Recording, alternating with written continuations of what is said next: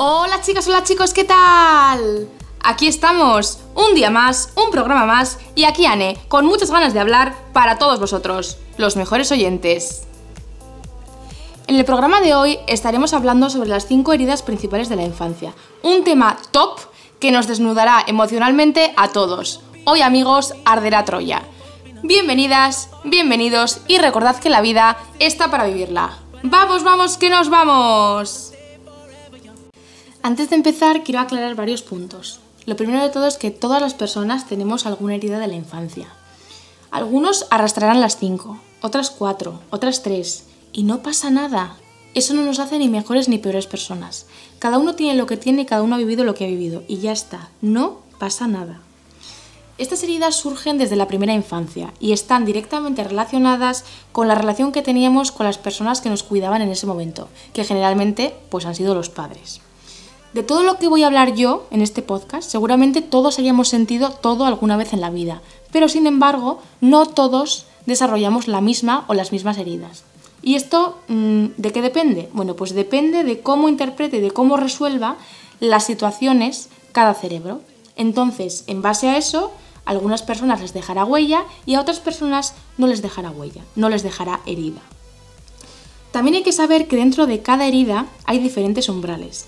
Las heridas pueden ser más profundas o menos profundas. Al final, las personas no somos iguales. Y eh, también hay que saber que las heridas están interconectadas. En cada herida voy a mencionar unas características. Esto no significa que todas las personas que tienen esta herida cumplan con todas las características, pero sirve como para hacerte una idea general o como un mapa para identificarlas e identificarte. También, cuanto más profunda sea tu herida, más características cumplirás. Al final esto va de la mano. Y por último, me gustaría decir que no hay que demonizar a los padres. A ver, en la mayoría de los casos, los padres, en mi opinión, yo creo que lo hicieron lo mejor que pudieron o lo mejor que supieron en ese momento. Al final tus padres y tus abuelos y más para atrás, todos arrastramos heridas emocionales y son personas y tienen derecho a equivocarse y no pasa nada. Además, daros cuenta que antes la vida era bastante más dura que ahora. Que si la guerra, la posguerra, las muertes, el hambre, el trabajo desde que eran pequeños, pues al final demasiado bien hemos salido, ¿no? Así que bueno, habiendo aclarado todo esto, empezamos. Vamos a empezar por la herida de la traición. Las personas que tienen esta herida en su infancia generalmente tuvieron padres o cuidadores, depende del caso, que les fallaron de cierta manera. Estas personas no cumplían sus promesas, eran incongruentes, no contaban la verdad, a lo mejor para no hacer daño, pero la maquillaban, la ocultaban, la comunicación no era eficiente y los niños se daban cuenta de eso. También puede ser que los padres eh, no cumplieran sus promesas, que por ejemplo se olvidaran de los cumpleaños, se olvidaran de fechas señaladas, se olvidaran de hacer planes que habían acordado, que les dieran plantón, y al final todo esto hace que el niño o la niña se sienta no escuchado, se sienta ignorado y se sienta, lo más importante, defraudado. Cuando son adultas estas personas tienen un comportamiento de desconfianza, no se fían fácilmente de la gente y tienen la sensación de que no les tienen lo suficientemente en cuenta. Tienen muchísimo miedo al engaño y piensan que solo se puede confiar en uno mismo, que la gente es una interesada y que al final, antes o después, les van a traicionar. Entonces, siempre están alerta y a la defensiva. Se lo toman todo a personal. Todo lo que les pasa, todo es a personal. Como mecanismo de defensa, se vuelven personas hipercontroladoras. Piensan que si controlan todo, no hay margen de error, no hay margen de que me engañe, porque yo soy el ojo que todo lo ve. Entonces, por ejemplo, cuando están en pareja o en grupos de amigos, tienden a tener comportamientos que decimos tóxicos, ¿no? Celos, mucho control, con quién vas, con quién vienes, y sufren muchísimo, por ejemplo, cuando la pareja se va con amigos o amigas, porque en sus cabezas ya están imaginando una traición o una posible traición. Vamos a seguir con la herida de la humillación. Esta herida surge principalmente por dos razones. Una es evidente y es el bullying, y la otra es, no es tan evidente, pero es por ejemplo cuando los padres, aunque lo hagan sin maldad, se ríen de las anécdotas de los hijos. Cuando, por ejemplo, cuentan por ahí intimidades sin el permiso de los niños, cuando suben fotos graciosas a las redes y los niños se dan cuenta y no les hace gracia. También puede ser que los padres hagan comentarios sobre ellos que están fuera de lugar. Por ejemplo, eres una llorona, eres una quejica, eh, si engordaras más estarías más guapa, o no comas eso que te vas a poner como un tonel, por ejemplo. Al final estos niños suelen ser vergonzosos, creen que a nadie le importan sus sentimientos y se sienten criticados, menospreciados e inseguros. De mayores tienden a compararse con el resto y tienen muchos problemas de autoestima. Suelen ser muy susceptibles y se lo toman todo también a personal. Le dan como muchas vueltas a las cosas porque siempre tienen la cosilla de que se van a reír de ellos. Entonces, para no ser juzgados, suelen enseñar solo lo que les interesa de ellos mismos. Además, muchos de ellos, cuando discuten, se bloquean y no saben defenderse, se vuelven pasivo-agresivos y muchas veces son criticones con los demás, son despectivos. Por ejemplo, están en el grupo de amigos y de repente, sin venir a cuento, señalan defectos o cuentan anécdotas sin el permiso de los demás para hacer la gracia. O sea, hacen lo que han hecho con ellos en el pasado. Ahora, amigos, nos vamos a adentrar en terrenos pantanosos. Vamos a continuar con la herida de la injusticia. Esta herida surge por varias razones que además no tienen nada que ver entre sí. Puede haberse originado por haber tenido padres estrictos, padres que comparaban, padres exigentes, padres autoritarios, perfeccionistas porque ellos mismos también tienen esta herida de la injusticia, padres que a lo mejor no celebraban los logros, donde nunca nada era suficiente, pero a la vez también puede haberse originado en casas donde los padres eran irresponsables, donde los niños tuvieron que actuar como padres porque los padres no tenían fundamento. Otro origen puede haber estado en que el propio niño haya sufrido una enfermedad grave de niño, de pequeño, o porque hayan sido niños que se han quedado en la sombra. Por ejemplo, hijos de, hermanos de, bien por fama, bien por enfermedad o por necesidad. Son niños que vivían en un hogar donde había otra persona que se llevaba toda la atención y donde él quedaba en la sombra, en un segundo plano. Todos estos niños desde bien pequeños ven que el mundo es injusto. Aprenden a rear, a tirar para adelante y maduran rápido. Ellos saben que el esfuerzo es lo más importante, que con esfuerzo pueden conseguir lo que se propongan. Si lo hago bien y hago lo que se espera de mí, todos estarán contentos, me querrán y no daré problemas. Muchos de estos niños, sobre todo los que tienen padres autoritarios y perfeccionistas, desde pequeños suelen estar en estado de tensión. Saben medir palabras, saben llorar en secreto, en silencio, saben recomponerse en minutos, aprenden a reconocer pisadas, a cómo abre la puerta a cada uno, saben elaborar buenas respuestas para cada posible pregunta que les hagan, ellos al final no quieren decepcionar y no quieren preocuparles. Algunos de estos niños despiertan en la juventud, generalmente en la adolescencia, y consiguen abrir los ojos. Entonces sienten esta injusticia y ¿qué pasa? Que se rebelan, se vuelven rebeldes. Algunos a la cara de los padres y otros en secreto, por detrás, porque estos niños tienen unas habilidades buenísimas para fingir y para mentir, por ejemplo, borracheras, ligues, etc. Otros tantos no despiertan en la juventud y despiertan cuando se van de casa o cuando se van, por ejemplo, de Erasmus, cuando se van a estudiar y ven, descubren que la vida que ellos llevaban en realidad no era nada sana, era un sin vivir.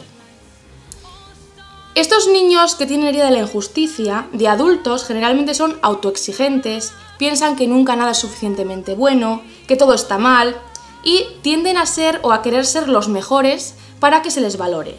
Les gusta hacer las cosas bien, se sienten bien cuando lo hacen bien. Primero es el trabajo y luego es el ocio. Les gusta ser eficientes y son muy responsables, rígidos y cuadrados. Además, a muchos de ellos les gusta ser correctos y legales. Ellos piensan que si son mediocres van a parecer débiles, aunque no tiene nada que ver una cosa con la otra. Y entonces piensan que no pueden fallar, se ponen como mucha presión a sí mismos. En lo emocional, como siempre han sido muy autosuficientes, les cuesta mucho expresarlo. Ellos no quieren molestar, entonces generalmente nunca van a acudir a ti a pedirte ayuda. Ellos piensan que pueden con todo. Son autosuficientes y tienen entereza. No se les suele notar que están mal, por ejemplo, porque llevan la procesión por dentro. Aunque una cosa buena que tienen es que se recomponen rápido, son un poco ave fénix y cuando caen se levantan bastante rápido. En el top 2 de las heridas emocionales tenemos la herida del abandono. Esta herida es muy, muy, muy común y tiene también diferentes orígenes. Un origen muy común está en el nacimiento, en el hospital, que además da un poco de rabia porque es como que tenemos poco control sobre ello al final, ¿no? Daros cuenta que el bebé ha estado un montón de meses, generalmente nueve, en la barriga de la madre. Y de repente le sacan y ese bebé está indefenso. Necesita a la madre para sobrevivir. Porque daros cuenta que nuestro cerebro, como digo siempre, es primitivo. Pero ¿qué pasa? Que hay niños a los que, les, por ejemplo, les meten en la incubadora. Entonces ya hay una separación, hay un supuesto abandono. Otros niños, por ejemplo, como es mi caso, nacimos por cesárea y en aquel entonces, ahora me imagino que no lo hacen así, pero en aquel entonces eh, a las madres las dormían enteras. Entonces, cuando nacías, en vez de darle el bebé al padre, nos ponían en otra habitación aparte, en una cunita, con otros niños, y hasta que la madre no se despertara, que podrían ser 3, 4, 5, 6, 7, 8 horas las que fueran, no te llevaban con la madre. Entonces imaginaos cuánta gente tiene herida del abandono por culpa del nacimiento. Un montón. Además también puede ser por haber tenido padres ausentes, por ejemplo, padres que no jugaban con ellos, padres que emocionalmente no estaban disponibles para ellos, padres que por trabajo nunca estaban en casa, por alcoholismo, por vicios, padres que estaban en la cárcel, que habían perdido la custodia, también por fallecimientos, por divorcios o por enfermedades. En general, todos estos niños, independientemente del origen, se sienten incomprendidos, se sienten ignorados, no escuchados y solos. Son niños muy demandantes y quieren que les hagan caso. Tienen la sensación de que nadie se preocupa por ellos lo suficiente y que en cualquier momento les van a dejar. Son los típicos niños que el primer día de cole, por la mañana, montan el pollo, montan el drama y se ponen a llorar. Todos conocemos niños así, ¿a que sí? Pues todos estos niños tienen herida del abandono. De mayores, esto bueno, dependerá un poco del grado, de la profundidad de la herida, pero suelen tener dependencia emocional, en mayor o menor intensidad. Necesitan ser queridos y pertenecer. Al final, somos seres sociales y nos gusta pertenecer. Ellos tienen mucho miedo que les abandonen sentimentalmente hablando y tienen mucho miedo de perder al otro. Y claro, mientras, mientras intentan no perder al otro, se pierden a sí mismos, anteponen las necesidades de los demás a las suyas y no saben marcar límites. Muchos sienten la necesidad o el anhelo de tener un vínculo y por eso se enganchan, tanto en amistades como en parejas, con cualquiera que les hace caso, aunque por ejemplo sea gente conflictiva, sean parejas abusivas, ¿no? Otra vez, repito, depende la profundidad de tu herida, pero claro, ellos anhelan tanto tener un vínculo que les da igual, con tal de que les hagan caso, les da igual con quién engancharse. Y además, por miedo a quedarse solos o porque tienen esperanzas de que el otro vaya a cambiar, no suelen dejar o suelen cortar las relaciones. Como bien dijimos, la gente con la herida del abandono suele ser de apego tipo ansioso, que tenéis un podcast de esto, eh, de los primeros que hice. Esta dependencia emocional puede ser solamente en la pareja, puede ser en los amigos o puede ser en la pareja y en los amigos. Muchos de estos se enfadan, por ejemplo, cuando la otra persona hace planes con otra gente. Y además suelen decir cosas como, es que no me tienen en cuenta, no cuentan conmigo, siempre me dejan solo, siempre me dejan sola, pongo algo en el chat grupal y todos me dejáis en visto. Suelen poner mucho la palabra EO, EO, hola, a que todos os suena esto, ¿no? Al final creen que todo gira en torno a ellos y se enredan en sus pensamientos de ansiedad, porque al final todo lo que implica esto es una ansiedad terrible a quedarse solos. Y tachan, tachan, tachan, la joya de la corona se la lleva a la herida del rechazo. Esta herida está directamente relacionada con la sociedad, o mejor dicho, con la presión social, y yo creo, en mi opinión, que todas las personas tenemos algo de herida del rechazo. Bien puede ser en la familia, en la pareja, en los amigos, en el trabajo, pero yo creo que todos arrastramos algo. Estos niños que sentían de pequeños, bueno, pues sentían que no, que no les aceptaban tal como eran, como que tenían que cambiar. Ser como soy no está bien, ¿por qué soy así? ¿Qué hay de malo en mí? ¿No? Al final ellos querían ser como el resto, querían encajar, porque si no encajaban no les iban a querer. Algunos ejemplos pueden ser el físico, los gustos, las aficiones, pero también pueden ser casos más potentes, por ejemplo, como homosexuales que no se les acepta en su casa, hombres que igual quieren ser bailarines y no les dejan, mujeres que tienen un carácter muy fuerte y los padres le dicen que a ver quién les va a querer con ese carácter, niños con dificultades en el cole que van de malotes un poco para tapar esas dificultades. De mayores, estas personas sienten la necesidad de pertenecer y de ser aceptados. Tienen muchísimo miedo al ridículo y a que se rían de ellos, al qué dirán. Aquí también dependerá un poco la profundidad de la herida. Suelen ser herméticos y les cuesta ser auténticos y transparentes. Suelen esconder su verdadero ser detrás de caretas que socialmente están más aceptadas. Por ejemplo, el materialismo, coches caros, ropa cara, ir de duro, ir de gallito del corral, de chulo, de ligón, de queda bien. Al final, daros cuenta que cuanto más te expones, más riesgo tienes de ser rechazado. Y ojo, porque algunas personas con herida del rechazo tienen unas caretas tan que dan una falsa sensación de seguridad. Suelen ser personas que siguen al rebaño. Al final, como hemos dicho antes, tienen miedo al que dirán. No suelen dar su opinión verdadera, sobre todo si es contraria a lo que dicen las masas. Suelen hacer o amén Jesús o se callan, no se exponen. Ellos, en el fondo, no creen que la gente pueda quererles tal y como son. Y los que tienen la herida más profunda suelen ser apego evasivo. Ellos miden constantemente la entrega que dan y aunque tengan pareja, emocionalmente nunca son 100% transparentes. En cuanto hay mucho vínculo con la otra persona, por ese miedo a ser rechazados, a que les descubran como son, ese miedo a perder la careta, no les gusta vincularse del todo. Se pueden vincular, pueden tener pareja, pero nunca, nunca, nunca van a ser 100% transparentes. Algunos de ellos critican al que es diferente o potencialmente más débil para tapar sus carencias, ¿no? Le intentan infravalorar. Los típicos abusones, por ejemplo, mientras se meten con el otro, pues no se meten conmigo. Y por último, algunos tienen también rechazo corporal, no solo emocional. Por ejemplo, necesitan maquillarse, tienen complejos con el peso, con la altura y suelen criticar al resto. Mira esa que se ha operado, mira esa que no sé qué. Hay que dejar a la gente en paz. A pesar de que yo crea que todas las personas tenemos en mayor o menor medida algo de herida del rechazo, quiero hacer una aclaración y es que tenemos que diferenciar a las personas que a pesar de que a nadie le gusta que le rechacen, la diferencia yo creo que está entre los que son auténticos y corren el riesgo de ser rechazados y, por otra parte, los que se amoldan, se ocultan o se ponen la careta para evitar ser rechazados. Entonces, he recopilado como unas características de personas con herida del rechazo leve o personas que a pesar de que tengan algo de herida del rechazo, son auténticos y corren el riesgo de ser rechazados. Personas valientes, como digo yo. Estas personas suelen decir lo que piensan, desde el respeto, sin infravalorar a los demás, sin exigencias, sin presumir o intentar quedar bien o por encima del otro. Ellos dicen lo que piensan de verdad, aunque vaya en contra de lo establecido, aunque vaya en contra de las masas. Son fieles a sí mismos. No tienen miedo a salirse de la fila o a ir por el camino de las zarzas porque en el fondo no buscan agradar. Estas personas actúan en consecuencia y hacen lo que quieren sin chulear. Saben decir que no y saben decir que sí. Y no le dan demasiada importancia a las moralidades. Por ejemplo, si a ti en la cama te gusta tal, lo pides. Si por ejemplo no me apetece quedar contigo, te diré, no me apetece quedar. Sin excusas, directamente, al grano.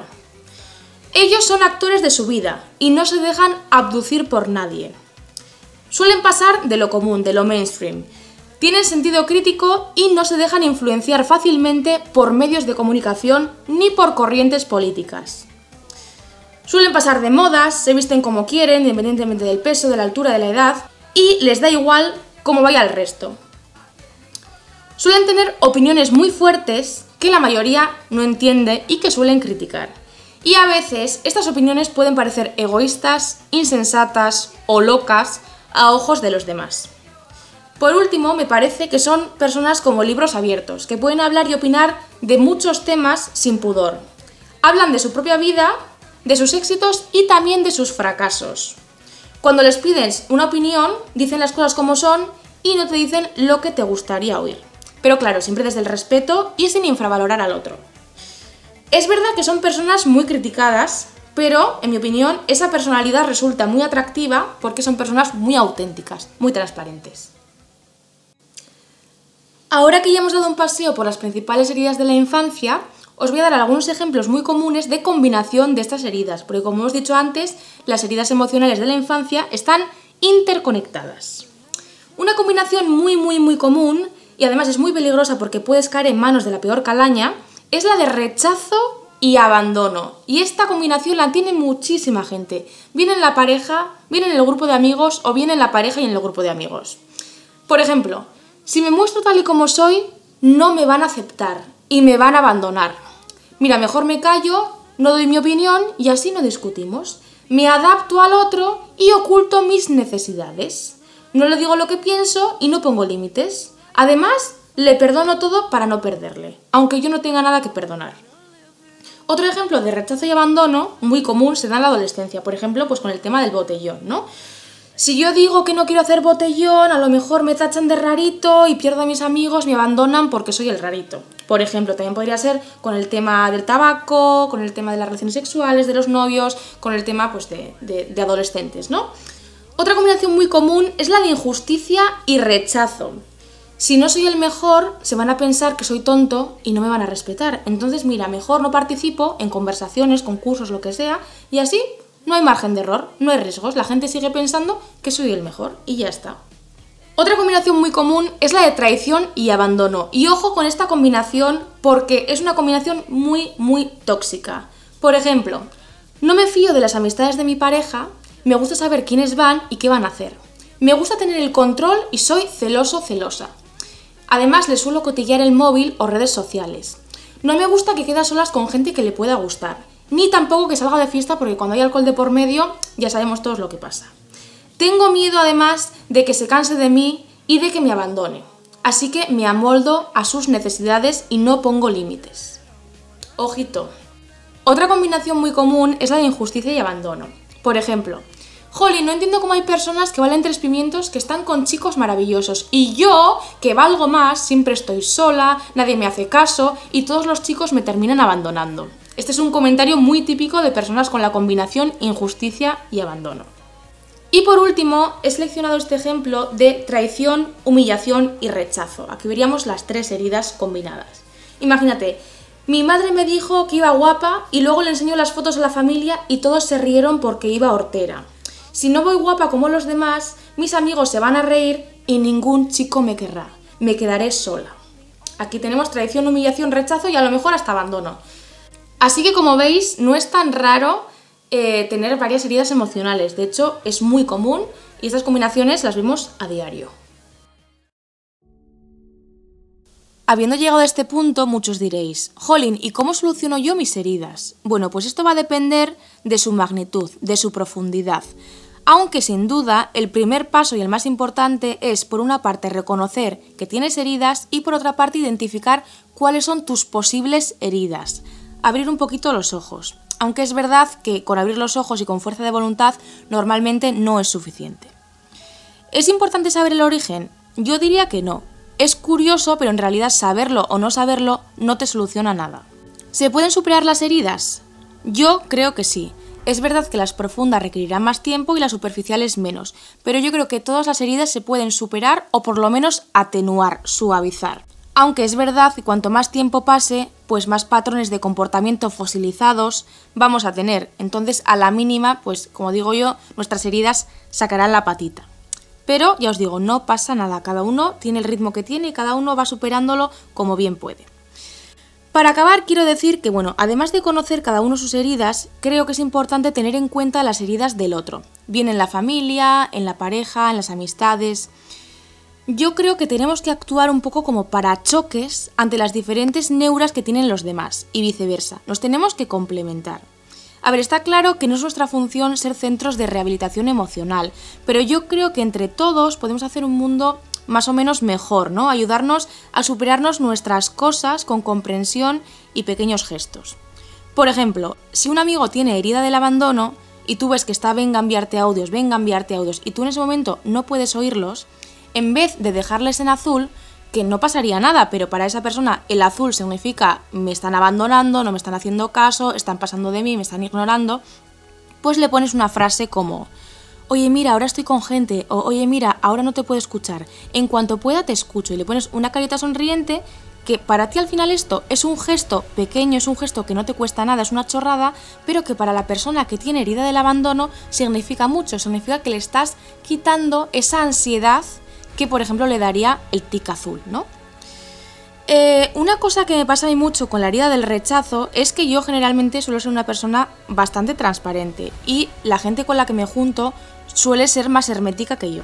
Entonces a veces yo estoy hablando de una cosa que para mí pues es una chorrada y le pregunto algo relacionado con eso a la otra persona.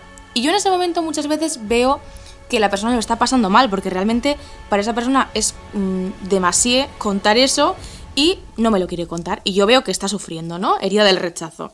Entonces, una cosa que yo suelo decir es, oye, mira, si quieres no me lo cuentes, yo no te voy a juzgar. Cuando estés listo me lo cuentas y si no me lo quieres contar, no pasa nada. Si por ejemplo es una pareja o una persona que te gusta, le puedes decir, oye mira, a mí me gusta tal como eres, te voy a respetar, no pasa nada.